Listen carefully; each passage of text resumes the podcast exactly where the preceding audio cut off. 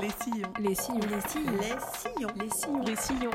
Les Sillons, un podcast présente pour la ferme du Buisson.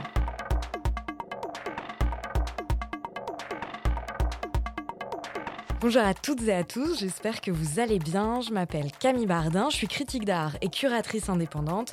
Et depuis 2020, je produis Présente, un podcast dans lequel je reçois des artistes pour parler de leurs œuvres, mais surtout de toutes les réflexions et les doutes qui se cachent derrière celles-ci. Pour ce hors-série, j'ai souhaité faire dialoguer entre elles des artistes. Vous le verrez, elles ont des profils très différents, elles n'habitent pas les mêmes villes, ne sont pas diplômées des mêmes écoles et ont des pratiques qui pourraient a priori ne pas avoir grand-chose en commun. Pourtant, tous te présentent leur travail au Centre d'art de la Ferme du Buisson jusqu'au 16 juillet prochain dans l'exposition Les Sillons. Mais vous en doutez, ici il n'est pas seulement question de calendrier partagé, il m'a semblé que de la rencontre entre leurs recherches naissait parfois de passionnantes réflexions. C'est pour ça que j'ai choisi de les faire dialoguer entre elles. Alors, bonjour Mélina, bonjour Ayung. Bonjour. Bonjour Camille. Je suis ravie euh, qu'on puisse euh, prendre le temps de dialoguer ensemble aujourd'hui. Euh, ce n'est pas pour cela que j'ai voulu vous interviewer ensemble, mais je pense que ça peut être bien que les auditeuristes soient au courant, que vous connaissez. il me semble que vous avez même carrément été coloc, je ne veux pas dire de bêtises, Exactement. à Oui, un à moment Nice. donné. À oui, oui, Nice. c'est ça, à Nice, oui. Vous avez tous euh, les deux fait la Villa Arson en fait. Oui, c'est ça. Ouais, ouais. c'est ça. Trop bien. Et c'était il y a combien de temps? Moi, mon diplôme, je l'ai passé en 2019. Ok. Ouais, donc t'as échappé de peu au. Ouais. Mais pas, mais pas La chance, yes. Et Ayung, t'étais en plein dedans. Exactement. Ouais. Bon, ça s'est bien passé quand même. Ça va. Mélina, elle, est- euh, elle était là. Toujours. Oui, bah, on était en coloc, en fait, c'est l'année où on était en coloc, Ouais. euh, 2020. Oui. Donc on a fait le confinement ensemble aussi. Mhm. Ah oui, carrément. Oui, donc vous connaissez vraiment beaucoup. Yes. Bon, bah, trop bien. Bah, du coup, euh, en gros, pour commencer, je me disais que s'il fallait euh, euh, d'emblée vous trouver un point en commun, euh, je dirais que tous les deux, vous tentez de révéler puis d'analyser la manière dont nos environnements contraignent notre façon d'être au monde. Et tous les deux, vous avez choisi de matérialiser vos recherches, de rendre très concrètes vos découvertes. Pour commencer, je me tournerai vers toi, Mélina. Pour dénoncer le sexisme, tu as choisi d'accumuler une multitude d'objets affreusement misogynes. Euh, Est-ce que tu veux bien nous présenter ton drôle de musée et peut-être nous donner aussi quelques exemples euh, Euh, donc du coup, ce drôle de musée, il s'appelle Musogynie, Oui. donc musée de la misogynie, euh, de ses esthétiques traditionnelles, de ses imaginaires et muses. C'est comme ça que j'aime bien le présenter. Mhm. C'est-à-dire que c'est pas un musée que de la misogynie, c'est aussi un musée de tout un imaginaire d'archétypes, de, Ouais. De stéréotypes euh, et également un peu de représentation euh, standardisée euh, des femmes. Et donc c'est un projet que j'ai commencé en 2018 euh, avec euh, voilà une- un début de collection, un début de recherche qui ensuite a, a cessé de continuer. Et c'est ce que je vais présenter en, en majorité, en tout cas au sillon, pendant, Ouais. pendant cette exposition. Et, et en fait, c'est une démarche que j'ai commencé face à un constat que j'ai fait par rapport à mon propre travail, où je voyais que j'utilisais beaucoup des, images ou des, oui, voilà, des espèces d'imaginaires liés à la misogynie et aux violences faites contre les femmes, et que je les utilisais pour avoir un propos et aussi pour me les réapproprier. Donc ça m'a fait m'interroger sur l'avenir de toutes ces, images qui existent en fait, qui sont là et qui, sont une sorte de bagage collectif, euh, héritage collectif que l'on porte, et donc c'est une réflexion là-dessus. Et après, pour des exemples d'objets, en Ouais. fait, il y en a beaucoup. hein. Il y en a Euh, beaucoup. On a reçu, euh, là on est en plein montage et on a reçu du coup les, euh, bah, toutes, euh, toutes tes pièces, toute ta collection. Mm. Et vraiment, on se tirait les cheveux. et en même temps, il y avait plein d'objets. Par exemple, euh, je, je te parlais d'une petite touillette où on voit une femme euh, comme ça, enfin la silhouette d'une femme très stéréotypée évidemment. euh, et je te disais que j'avais grandi avec, que mon père Mm. qui bosse dans la restauration avait ces Oh, wow. putains de touillettes. Ouais, ouais, Ouais, c'est ouf.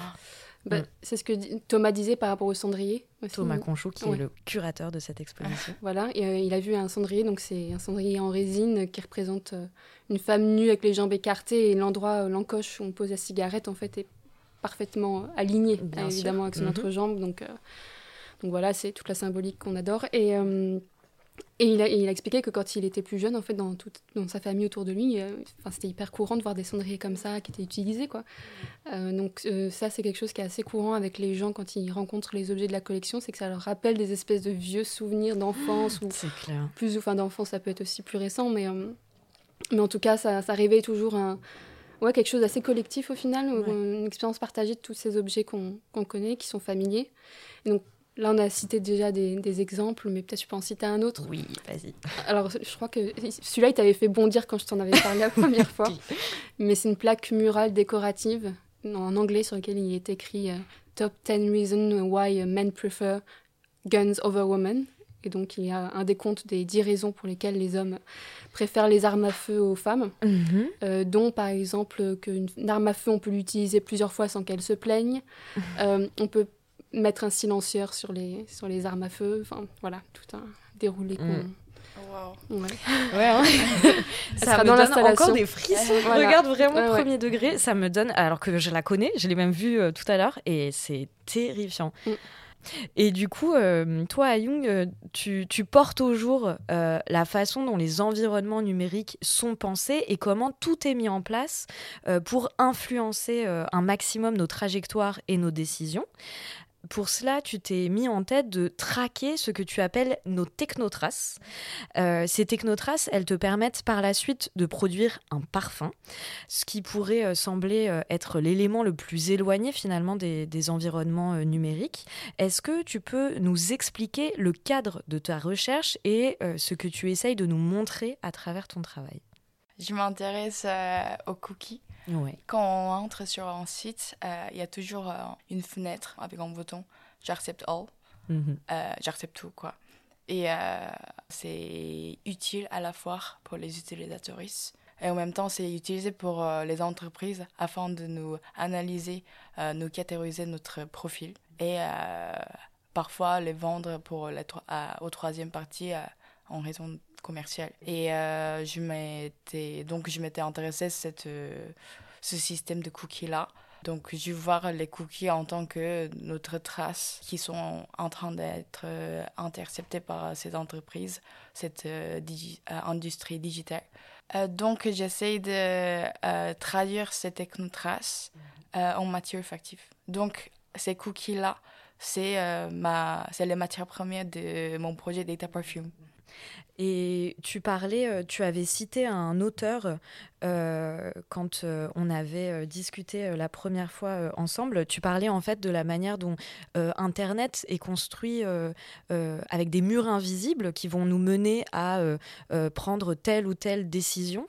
Est-ce que peut-être tu peux nous parler de Junk Space Du coup, il me semble que c'est ça. Oui. Ce qui t'intéresse, voilà, dans la construction du coup de ces espaces-là? Donc dans le Data Perfume. J'essaie de m'approprier les gestes des entreprises et euh, moi-même, je deviens une marque Data Perfume. Et euh, Junk Space, enfin, je lis euh, cette, ce projet avec Junk Space, la notion de Junk Space, qui est écrit par Hem Koulas, un mhm. architecte. Et on peut dire Junk Space, c'est un espace comme, très commercial et très globalisé. Mm.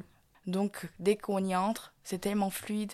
Enfin, tout est fluide parce que les entreprises, elles ont déjà calculé où euh, notre trajectoire. Et je trouve euh, ce système de cookies-là, euh, ça reprend bien, enfin, c'est totalement, ça rejoint la notion de junk space, quoi. Et je trouve c'est intéressant, c'est murs invisibles sur le monde numérique. Et j'essaie de réintroduire, enfin, réinterpréter à ma manière et euh, présenter euh, mon projet d'État Perfume. Et dans l'espace de Ferme Bibisson, euh, j'emprunte la disposition de Pop-Up Store, qui représente une esthétique consumériste. Et je trouve, comme les cookies, les espaces commerciaux sont toujours là, invasifs aussi, mm. dans notre quotidien, et façonnent notre manière de notre manière de réagir ma, ma manière de euh, d'interagir finalement avec le monde et voilà et aussi jusqu'à la notion de notre euh, identité en fait mm. donc si je reprends euh, une phrase dans le livre de Junk Space ouais. Hemkulas dit They know everything about you except who you are. Ouais, bah même ça, ça me, ça me donne aussi des frissons. Parce que ouais, c'est vraiment montrer à quel point ouais, ça vient s'immiscer dans tous les recoins de notre vie, à tel point que finalement, euh, ouais, elles ont vraiment, ces entreprises-là finissent par vraiment connaître euh, notre identité donc, en, quelque sorte. Quoi. Mm, mm. Euh, et du coup, quand nous avons euh, échangé pour, pour préparer un peu cette, cette émission, tous les deux, vous avez évoqué la dimension critique qui existe ou pas d'ailleurs dans votre travail. Et j'ai été surprise de voir que finalement, votre but n'est pas vraiment d'esquisser une critique, justement, ou en tout cas que les choses étaient un peu plus compliquées que ça. Peut-être Mélina sur cette notion justement Alors si, il y a quand même une dimension critique. mais par contre, oui, c'est plus compliqué que ça. Oui, c'est plus compliqué, ouais. Euh, il y a plusieurs dimensions, en tout cas dans misogynie. Euh, alors il y a évidemment la, dimension critique, parce que sinon ça ne s'appellerait pas un musée de la misogynie, ça ne nommerait pas la chose pour ce qu'elle est. Clairement. Euh, évidemment, il y a enfin, tous les engagements féministes que je porte et voilà. Mm, mm. Donc pour moi, c'est un peu une évidence quand même. Mais en fait, c'est plutôt que cette collection, elle, elle parle de, donc de ce bagage collectif euh, dont je parlais, de cet héritage collectif. Et elle vient aussi un peu euh, penser euh, ce, cette chose qu'on partage qui est qu'au final, elle nous façonne quand même, toutes ces mm-hmm. Images. que même quand on veut réinventer des imaginaires, même quand on veut réinventer des esthétiques, même quand on veut réinventer des récits et des narrations, on se positionne toujours quand même en, en porte-à-faux. Bah mm-hmm. C'est un peu un curseur auquel on n'échappe pas. Euh, et donc c'est ça aussi qui, qui, me paraît important et que j'essaie de faire avec Misogynie, c'est de, de, de, prendre ça en compte et d'être un peu honnête aussi, d'assumer, je crois, euh, le fait que c'est notre héritage et qu'on peut aussi se le réapproprier, que le fait de les réutiliser euh, à sa façon, c'est une, une, manière aussi de, de les contourner ou de les critiquer aussi, mais il y a également une, quand même une dimension de fascination que je vais pas, enfin que je nie pas avec avec cette collection d'objets, même un peu de fétichiste avec toute cette accumulation. Et, et voilà, euh, pour moi, misogynie, en fait, ça a commencé dans ma chambre d'ado euh, quand j'avais 13 ans, euh, où, vraiment mes murs étaient recouverts d'images que je prenais dans plein de magazines, où j'avais des petites poupées, voilà, en porcelaine, qui côtoyaient des images assez sexualisées, qui étaient tirées de, de Vogue ou d'autres magazines artistiques. Et du coup, euh, c'est aussi ça, euh, c'est pas pour rien que je date l'origine de misogynie dans cette chambre d'ado, où j'avais pas du tout le même rapport à ces images que maintenant. J'avais pas autant le recul. Mmh. T'avais pas les petites lunettes féministes euh, voilà. qu'on a réussi à acquérir au fur et à mesure. Voilà, mm. c'est ça. Et puis c'est une ambivalence, en fait, où même à l'époque, d'un côté, j'avais toutes ces images qui me fascinaient, mais de l'autre, euh, je, ne supportais pas de regarder les clips à la télé. Mmh. Enfin, j'étais quand même très tôt, j'ai compris qu'il y avait quelque chose qui, qui, clochait, dérangeait, quelque chose qui n'allait pas, quelque chose qui me mettait très en colère assez mmh. tôt, au final, vraiment très tôt. Mais j'avais quand même euh, toutes ces images qui m'entouraient et, et euh, c'est ça en fait, c'est un peu, est-ce que ces images je m'y identifie ou est-ce qu'au contraire je m'en distancie? Et pour moi, c'est pas contradictoire en fait. Ouais. Mais c'est justement ça, toute la perversité finalement euh, que qu'on retrouve finalement dans vos deux projets, c'est que c'est à la fois des choses avec lesquelles on a envie d'avoir une certaine distance, et un regard critique. Et en même temps, c'est des choses qui sont tellement présentes. Toi, dans ton cas, Ayung, du coup, les, les cookies, c'est quand même vraiment notre quotidien de recevoir ces petits euh, euh, fenêtres qui pop sur nos ordinateurs et nos téléphones. Et euh, toi, à la fois, c'est effectivement des images. Enfin, là, en de, juste en quelques échanges, on a vu que Thomas Conchou, le curateur, avait lui aussi des exemples dans son quotidien, enfin, dans son enfance. moi, pareil. Et toi, à l'inverse, j'imagine, Ayung, que peut-être aussi, tu as eu des images qui te sont revenus par rapport au, projet de, Mélina. Enfin, on a toutes et tous, du coup, ces, euh, euh, ces références-là, finalement. Et c'est intéressant de voir à quel point euh, ces, ces, images viennent contraindre aussi, du coup, nos manières d'habiter le monde, finalement. Euh, toi, Young, du coup, une partie de ton travail euh, consiste à analyser justement des données. Euh, pour cela, ta matière première sont ces fameux cookies que nous acceptons ou non en arrivant sur des sites internet et qui permettent en fait de nous profiler en quelque sorte. je parlais de la dimension critique de vos travaux respectifs et en l'occurrence, toi, tu as souhaité mettre en place un processus qui serait un maximum dépourvu de jugement en quelque sorte. Tu associes chaque action à une odeur spécifique. Euh, quelles sont du coup euh, ces quatre valeurs que tu identifies et quelle odeur tu leur donnes? Ce qui m'avait intéressé dans le Data Perfume, c'était aussi les comportements euh, humains sur, le monde, dans le monde digital. Et pour, pour traduire les cookies en matière effective, j'ai construit un algorithme mm-hmm. avec un ami dans cet algorithme, en fait, je catégorise et je, je fais des profils des cookies de chaque site. Donc, ce qui m'a intéressé dans le data perfume, euh, c'était notre comportement humain, au-delà de notre clic et le balayage, c'est derrière de ces simples gestes en fait. Euh, donc, euh, je donne, enfin, j'ai créé cette quatre catégories en tant qu'entreprise. le premier, c'est chat tu as envie de discuter, tu as envie de t'exposer, communiquer, tout ça. Euh, deuxième, c'est exchange. Euh, c'est euh, l'action économique. Mm-hmm. Tu as envie de satisfaire ton désir avec les achats et tout ça. troisième, c'est hunt. on, dans le hunt, on creuse, on a envie de creuser des informations, on a envie de travailler. C'est lié avec technologie. Euh, quatrième intention euh, sur Internet, c'est le pur. C'est le, pur moment d'Internet. C'est-à-dire que, euh, je peux vous donner un exemple. C'est un peu comme on était en train de travailler et après trois heures, on est en train de regarder les vidéos virales de TikTok ou like, Instagram. On regarde des chats, euh, ou des, des défis, non, non. Du coup, je trouve à ce moment-là, on a perdu vraiment euh, notre intention sur Internet. On oublie qui nous sommes, on, est, on oublie qu'est-ce qu'on est en train de faire vraiment. La notion du temps, tu parlais. Euh. Oui, c'est ça. Et donc, à ce moment-là, oubli de soi, notion du temps, je pense que c'est le pur moment d'Internet. Mm. Donc, je pense que ça parle à tout le monde ici. Vraiment ce moment où tu relèves la tête et tu dis mais qu'est-ce que je suis en train de faire? Je voulais juste répondre à un message et tu t'es égaré pendant une heure euh, sur TikTok ou Instagram effectivement. My life story. C'est terrifiant. Et du coup, euh, ces quatre catégories là, tu leur euh, associes, tu associes à ces quatre catégories là des odeurs? Exactement. Donc ces quatre catégories, à quatre intentions euh, des utilisateurs sur Internet, c'est lié avec. Euh, enfin, ça correspond à une matière olfactive différente. Donc, chat, ça sent euh, un peu sécrétion humaine. Ouais. Et un peu sperme ou sueur. Mm-hmm. Vous allez sentir. Mm-hmm. oui, j'ai hâte. enfin, je sais pas si j'ai hâte d'ailleurs. oui, j'imagine. Euh, exchange, euh, ça sent euh, l'électrum, ça mm. sent métallique, mais c'est spécifiquement, j'ai envie que ça sent l'électrum. Mm, mm. C'était en métal qu'on a utilisé, c'est en métal qu'on a utilisé, c'est un type de métal qu'on a utilisé pour fabriquer les, la monnaie métallique.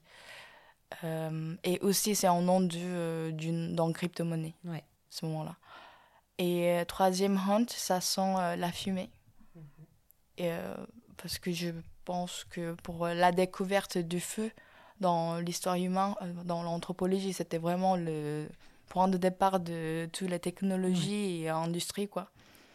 Et donc voilà, et euh, pur, ça sent, euh, pour la dernière, le pur, ça sent la mer très profonde, où il y a vraiment réellement, il y a des câbles à Internet qui est en train de passer. Et aussi, il n'y a pas de perspective, on ne voit pas et, euh, et aussi, euh, ça sent assez narcotique pour montrer euh, la face Internet très addictive. Ouais, bah tu m'étonnes. Plein de chats. Mm, mm, mm, Avec plein de chats. il ne s'agit pas de fabriquer des odeurs qui sont bons. Et il n'y a pas de jugement. J'ai envie de juste traduire notre trajectoire voilà. Oui, parce que je me souviens que quand on s'était appelé euh, pour préparer l'émission, euh, euh, quand tu avais parlé justement de l'odeur de, de, des fluides humains, je me disais, sachant que c'est souvent des auteurs qui sont très connotés, on fait en sorte de ne pas appuyer la sueur. voilà.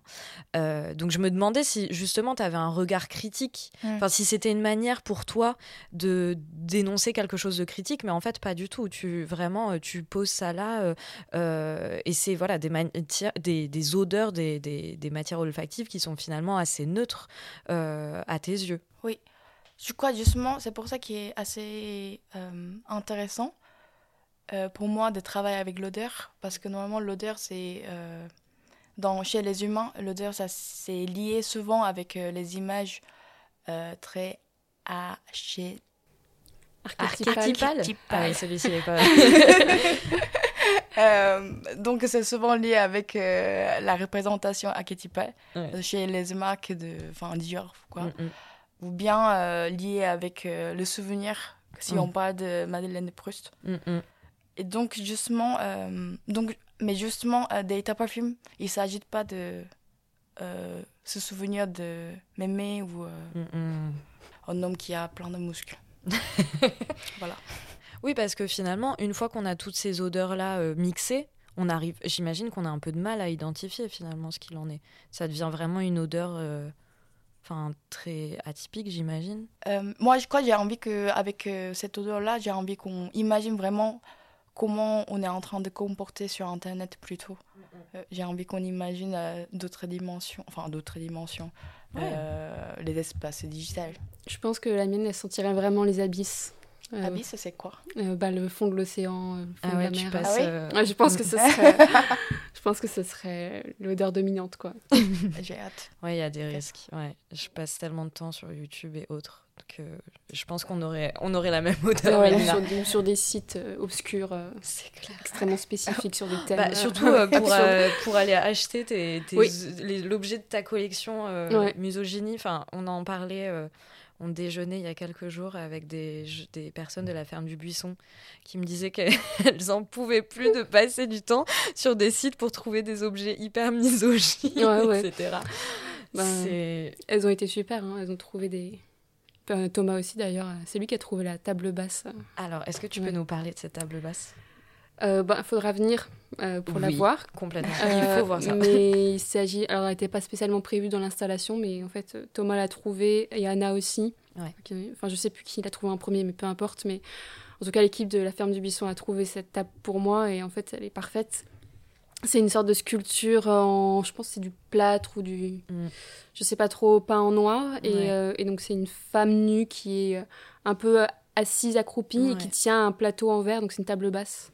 Et, et voilà, c'est vraiment le pied de la table basse, quoi. Quasiment à échelle 1. Donc on a vraiment l'impression euh, d'avoir. Euh, en plus, je sais pas si euh, tu l'as vu à Jung, mais la table, elle est, on dirait vraiment une petite fille qui est très sexualisée en plus. Donc ça ajoute une dimension encore plus dérangeante.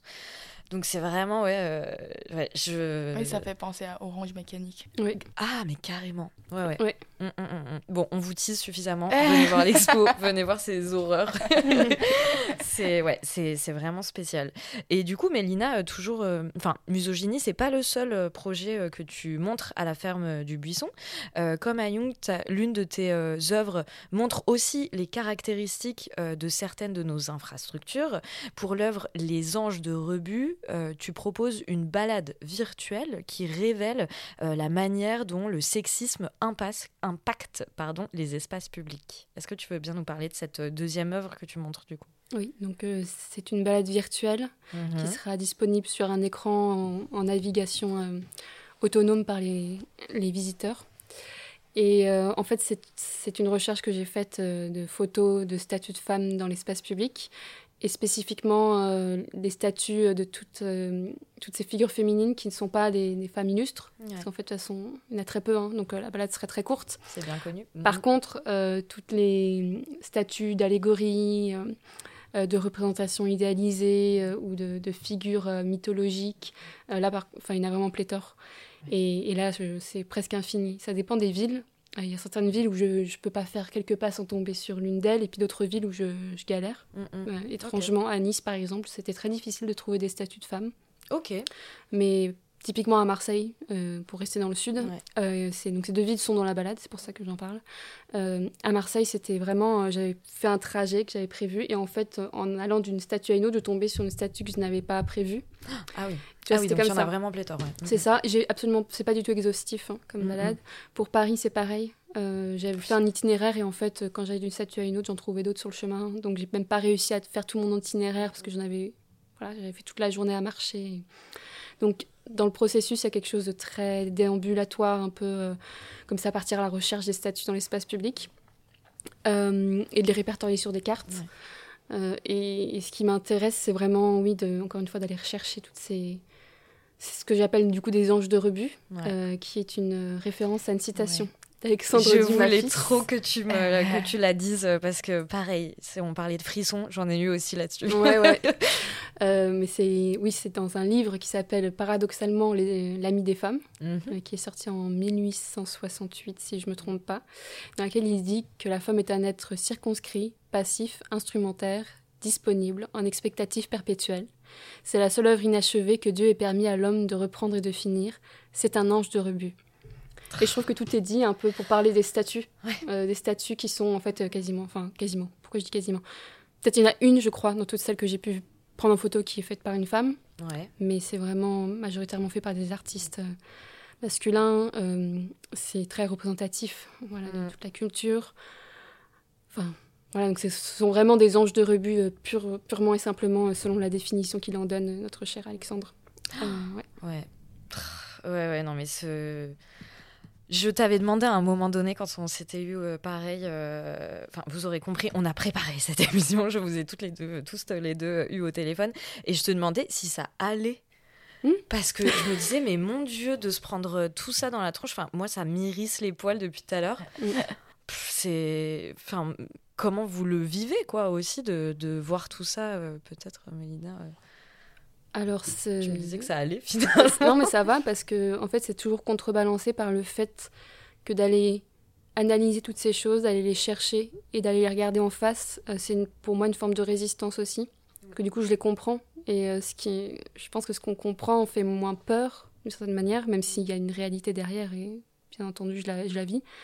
Euh, mais je, je- moi, ça me donne de, de la force en fait. Je, je sais que de travailler sur misogynie, ça m'a apaisée étrangement par rapport à toutes ces choses-là qui m'énervaient beaucoup plus, ou en tout cas j'étais beaucoup plus à fleur de peau et à m'insurger contre toutes ces choses-là. Euh, pas que je m'insurge plus, hein, mais euh, quand j'étais plus jeune, parce qu'en fait je pense que j'avais pas, je, je ne voyais pas les mécanismes derrière ou je ne savais pas mettre le doigt dessus, euh, parce que j'étais trop jeune, j'étais pas assez mature, pas assez de, voilà, de recul sur la situation. Je voyais pas, j'arrivais pas à comprendre d'où ça venait, c'était pas tangible, je comprenais pas les leviers, alors que maintenant, voilà, je les vois venir euh, Ouais. à des kilomètres à la ronde. Je, suis rodée en fait. Ouais. Et c'est ça qui, est- qui fait que je vais bien, en fait, Mm, mm. de travailler avec toutes ces images. Je suis rodée et je, ça m'a, en fait, ça me rend, outils, voilà, ça m'a renforcée en fait, ça m'a un peu créé une sorte de carapace, non pas parce que je suis plus sensible à toutes ces questions-là, mais au contraire parce que ça, je me protège beaucoup mieux parce que je, voilà, je les vois arriver. Ouais. Euh, Je suis plus impressionnée en fait. parce que- Ouais. Et toi, Ayung, j'ai l'impression que presque à l'inverse, il y a une espèce de fascination aussi vis-à-vis de toutes ces technologies et vis-à-vis de la manière dont justement ces entreprises réussissent de manière assez insidieuse à, euh, à récupérer toutes ces données-là et à nous faire aller dans un sens plutôt qu'un autre. Je sais pas, j'avais l'impression en discutant avec toi ouais, qu'il y avait encore une fois une espèce de fascination et de d'intérêt profond en fait pour euh, ces, ces recherches-là. Bah, je pense que justement, euh, ce qui m'intéresse, c'est vraiment les murs invisibles, en fait, et comment ça se construit, et comment on doit suivre euh, ces chemins-là, alors qu'on n'a pas choisi. Du coup, à la fois, c'est ultra fascinant comment on est en train d'être manipulé, Mm. et à la fois que c'est très utile pour nous, mais à la fois, enfin, notre vie est privée. Ouais. Comment euh, on est entouré de ces mains invisibles Ouais. là et euh, comment on y vive et euh, comment nous protéger. Je pense qu'à ce point-là, c'est ça qui est intéressant. Et comment se comporter à ce moment-là. Mais justement, euh, ce qui me plaît euh, fondamentalement en fait dans vos travaux, c'est votre euh, capacité à montrer justement ces systèmes, à les rendre visibles et palpables. Et pour finir, je voulais que tu nous parles, Rayon, de, de ces moments où euh, le système bug, où la subjectivité et les spécificités d'un individu viennent enrayer la machine. Pour cela, je voulais qu'on parle de l'exemple du parfum de ta mère, si tu es d'accord, et plus largement euh, de ton intérêt pour ces erreurs et ces incompréhensions euh, qui font vriller les systèmes. Tu me disais que fondamentalement, c'était ça qui t'intéressait, c'était ces erreurs de traduction finalement. Oui. Dans mon travail, généralement, il y a souvent euh, la notion de traduction qui Mm. apparaît et aussi incompréhension. Du coup, je joue toujours euh, la traduction entre le, du langue à l'autre, d'une euh, médium à d'un médium à l'autre et à l'espace à l'autre. Bah, du coup, dans le data perfume, c'est du data, du data à matière effective. Et donc, il y a. euh, pour, euh, pour traduire euh, avec cet algorithme, il y avait euh, l'enjeu de l'incompréhension Ouais. que je trouvais vraiment intéressant. Par exemple, euh, pour euh, éduquer mon algorithme, je devais aller naviguer sur les différents sites pour euh, lui montrer c'est quoi ce Ouais. site-là, ça, ça va être tel. Donc, vu que j'ai éduqué mon algorithme qu'en français, en anglais, en me baladant dans les sites de ces langues-là, Du coup, dès que t'insères. donc, euh, quand j'ai fait le data perfume de ma mère, qui est coréenne, euh, mon, mon algorithme, il comprenait pas. Ouais. Donc, euh, le résultat, c'était totalement fail. Et euh, c'est un produit, c'est un data perfume euh, fight, Ouais. comment on dit, échoué. Échoué. C'est un produit échoué. Je trouve c'est assez beau. Je trouve c'est très beau et triste aussi à la fois. Parce que du coup, euh, l'algorithme, ça montre vraiment la distance entre ma mère et moi. Et aussi cette incom- incompréhension-là, qui est vraiment incarnée dans le système ou en algorithme, en fait. Je trouvais que c'était très beau. Euh, donc, euh, enfin, ça revient un peu l'enjeu, enfin, dans le système de Junk Space, Junk Space. Comme c'est vraiment globalisé, il y a vraiment euh, le power game où il y a l'hierarchie qui se crée dans les langues. Euh, par exemple, l'anglais, c'est vraiment, enfin, Oui. qui est omniprésent. Tu m'étonnes. Donc, euh, on ne fait plus attention à tout ce qui n'est pas anglais, quoi. Mm. Enfin, des, des... J'ai pas envie de dire la langue minoritaire, enfin, Oui. qui n'est pas moins non- hégémonique en tout cas. quoi. Exactement. Mm, mm. Euh, donc à ce point-là, le système, ça fail tout seul. Donc je m'intéresse au langage de système numérique. J'ai envie de découvrir vraiment euh, entre 1 et 0. Ouais. J'ai envie de décortiquer ces langages euh, binaires, euh, binaires là et envie de déconstruire. et voilà. Hum, je me demandais, euh, souvent pour euh, finir du coup cet épisode, euh, je voulais voir avec vous, en fait dans Présente, la dernière question de chaque épisode, en général, c'est est-ce que tu réussis à vivre de ton travail artistique? Mais là, en l'occurrence, dans le cadre de l'exposition Les Sillons, comme vous êtes essentiellement des jeunes artistes qui, enfin, vous sortez du coup assez récemment, vous êtes sortis d'école assez récemment. Je voulais vous demander de me dire si euh, vous aviez peut-être pas un conseil à donner aux, aux étudiants et étudiantes en école d'art, mais peut-être s'il y avait une chose que vous auriez aimé qu'on vous dise avant de sortir d'école, qu'est-ce que ça aurait été? Alors qu'on me dise, je ne sais pas, mais je pense que ce serait bien que, que les écoles d'art euh, fassent leur, leur taf Ouais. et qu'elles organisent des, des- des cours concrets sur en fait comment on fait pour avoir un statut artiste-auteur, euh, qu'est-ce que, quels sont les réseaux existants. Alors je ne sais pas maintenant euh, comment, c'est, comme- comment sont les cours, mais moi j'en ai jamais eu en fait. Euh, je suis sortie en 2019 donc il n'y a pas très longtemps. Je n'ai jamais eu. C'est tout appris sur le tas. Il y a comme une sorte de tabou ou de secret. Tu vois, on va on va pas se donner des, des bons filons parce qu'on Bah va on va pas s'encourager. Enfin, faut pas, faut pas exagérer quand même, n'est-ce pas?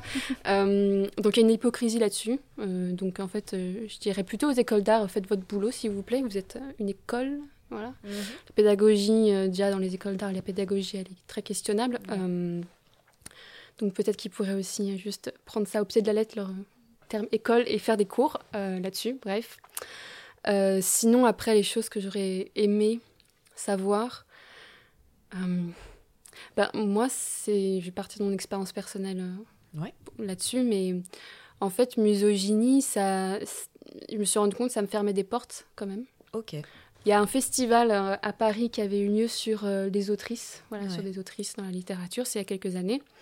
Euh, J'avais participé euh, dans une exposition de texte, on avait fait une petite édition et tout. Et euh, la- une des fondatrices du, euh, du festival nous avait encouragé à donner des pistes si on, voulait proposer des choses, des ateliers et tout. Et moi, je venais de commencer misogynie, j'étais sortie de l'école et tout, et j'avais proposé, euh, voilà, est-ce qu'on pourrait faire quelque chose Enfin, j'ai eu ce projet-là. J'avais parlé notamment, voilà, de, je travaillais à, à l'époque sur les langages autour du viol, enfin, toutes ces choses-là. Ouais. Et elle m'avait répondu, ah oui, mais tu sais, dans ce, dans ce festival, c'est plutôt un safe space qu'on essaye de faire. Ça m'énerve. Et, et, euh, et en fait, maintenant, quand j'y repense, c'est vraiment symptomatique de quelque chose qui me gêne énormément, c'est qu'un safe space, c'est pas un endroit où on parle que de choses agréables. Ouais. Et ce festival m'avait m'avait mise mal à l'aise parce que c'était vraiment un festival d'autocongratulation. Mm. C'était juste, euh, on, on- ouais, on fait venir plein d'autrices et puis on se dit les unes les autres, Oh, on est génial. Enfin bref, Mm, mm, j'aime vraiment pas ça du tout. Ouais. Mais en tout cas, c'était. En fait, ça m'a un peu voilà, refroidi sur beaucoup de choses et ça c'est un peu. On me l'a jamais redit de manière aussi frontale, mais je me suis rendu compte qu'en fait, de travailler sur ce projet-là, Misogynie, qui certes est un projet féministe, donc voilà, le féminisme dans l'air du temps, gna, gna, gna, mais euh, c'est aussi une collection d'objets qui sont violents. Bien et en fait, euh, c'est pas euh, un projet qui est dans l'empouvoirment, par exemple, Euh, même si ça peut l'être, mais c'est pas le propos forcément. Et euh, qu'en fait, des fois, c'est compliqué un peu d'avoir ce propos qui peut être très confrontationnel, très violent Ouais. sur ces questions, euh, mais que ça m'a fermé des portes. Alors euh, maintenant, tu vois, par exemple, je participe à cette expo où, où j'ai l'occasion vraiment de montrer la collection, j'ai eu un grand espace pour le faire, donc Ouais. c'est je suis super contente. Mais au début, j'ai senti quand même une résistance dans Mm. plusieurs euh, contextes. Ouais, bah, parce qu'en plus, on sait pas trop quoi faire de tout ça. Enfin, on se dit euh, même comment vont réagir les publics, etc. Oui. Enfin, et en même temps, euh, enfin, encore une fois, c'est des objets du quotidien, quoi. C'est ça. Donc, euh, c'est bien de regarder la réalité en face à un moment donné, quoi. C'est ça, mais Mhm. c'est des fois, c'est c'est compliqué de le faire passer. Il y a des gens qui n'ont Ouais. pas envie de, de le voir. Oui, ce qui est entendable aussi à ce niveau-là. bon. Voilà. Mais, mais donc, c'est- encore une fois, c'est Mm. pas un conseil, mais mais il y a quand même une réalité Ouais. euh, que des fois, il y a un tri euh, par rapport au projet féministe euh, Mm, qui mm. passe ou ah qui bah, passe pas. clairement, hein. Voilà, c'est fancy, mais jusqu'à un certain stade, quoi. c'est ça. ça dépolitise complètement euh, ce qu'on appelle un safe space. Un safe space, c'est un endroit où justement on, est, on peut parler de sujets qui sont compliqués. Oui, Ça, ça. crée un, un contexte qui le permet, qui Exactement. permet de- une libération de la parole. C'est ça un safe space. Un safe Ouais. space, c'est pas une bulle. euh, voilà. Mhm. Mm, mm. C'est, enfin, moi, ça me, ça m'érisse le poil quand. euh, Ouais. quand Non, mais c'est clair quoi. que de toute manière, on le voit aujourd'hui, qu'il y a une vraie euh, ouais, dépolitisation et pacification en fait, de tous les termes liés au militantisme aujourd'hui, enfin, qui sont pris. Enfin, là, je voyais pas longtemps une, un TikTok justement de la Fondation Vuitton qui disait genre, c'est mon safe space. Ah. Ah, comment Genre, vraiment, là, c'est le, le bout du bout, quoi. Ouais, non, là, c'est. c'est... Qui a dit? C'était euh, un, un post de la Fondation Vuitton sur euh, TikTok. Je me disais, alors si la Fondation Vuitton. là, vraiment. Oh waouh. Je crois que Mm. ce terme a vraiment été complètement euh, récupéré là. Ah Là, non, c'est ouais, non. vraiment. Mm, mm. Et toi, du coup, est-ce que tu aurais un. Ouais, quelque chose que tu aurais aimé savoir peut-être avant de débarquer dans la vie professionnelle d'artiste? Quelque chose que tu aurais bien aimé qu'on te dise en fait? J'aurais aimé que qu'on me dise euh, que je vais faire euh, autant de mails que mon travail. Ah oui, ça. Ah, évidemment. trop bien. Parce que Le travail invisible. je Ouais. n'étais pas du tout euh, rendu compte, quoi. Mm. Et je trouve que c'est assez triste aussi, mais bon, enfin, anyway, du coup, j'aurais aimé qu'on me prévienne, quoi. Mm. Euh, sinon, par rapport vraiment les notions économiques Ouais, aussi, ou des, parler, des, ouais. des mots économiques aussi, ou du- bien euh, des mots spécifiques euh, dans... C'est quoi une dispense de précompte, par exemple? Ça aussi, ça posé le poil, tu vois. Exactement. Euh, bah aussi comme je suis pas enfin j'ai pas ma langue maternelle c'est pas française du coup quand j'entends ce genre de mots ça a l'air assez grand Mm, mm. déjà avec CAF c'est compliqué Ouais. et j'ai pas envie de... enfin du coup j'aurais aimé qu'on me dise quelques mots clés avant de avant de me retrouver avec euh, tous ces langages là Mm, quoi mm. microben c'est Ah là là. Frère, euh, TVA ou pas TVA oh là là. On va vraiment finir sur ce podcast sur le micro PNC, la TVA. Ouais. C'est terrifiant. Ou bien j'aurais aimé si on me dise, enfin, parce que je voulais pousser Data Perfume Ouais. en tant qu'entreprise aussi. Ouais. Oui, bah oui. Donc j'aurais aimé, euh, par rapport à ton projet, qu'est-ce que ça, ça serait bien? Est-ce que tu crées une association? Ouais. ou euh, une Mhm, entreprise mhm. et tout ça? J'aurais aimé Ouais. d'avoir ce genre de care, quoi, ou bien enfin, Ouais. astuce. Complètement. Merci à tous les deux d'avoir pris le temps de répondre à mes questions, d'autant plus que nous enregistrons alors que vous étiez en plein montage toute la journée. Vos travaux sont donc à retrouver jusqu'au 16 juillet prochain au Centre d'art de la ferme du Buisson à Noisiel en Seine-et-Marne. Je vous invite vraiment, chers auditeurs, à venir les découvrir. Je remercie également Thomas Conchou pour son invitation à réaliser cette série d'épisodes à partir de l'exposition Les Sillons et remercie très chaleureusement l'ensemble des équipes de la ferme, Céline Bertin, Sonia Saline, Nina De Castro et j'en passe. Elles sont plus d'une trentaine. Euh, merci vraiment à vous toutes et tous pour euh, votre accueil. Je vous dis euh, à dans 15 jours pour un prochain épisode de Présente et vous remercie mille fois d'avoir suivi cette série de hors-série. C'était le dernier épisode. J'espère que cela vous a plu. En tout cas, j'ai pris beaucoup de plaisir à la réaliser. Merci. Merci.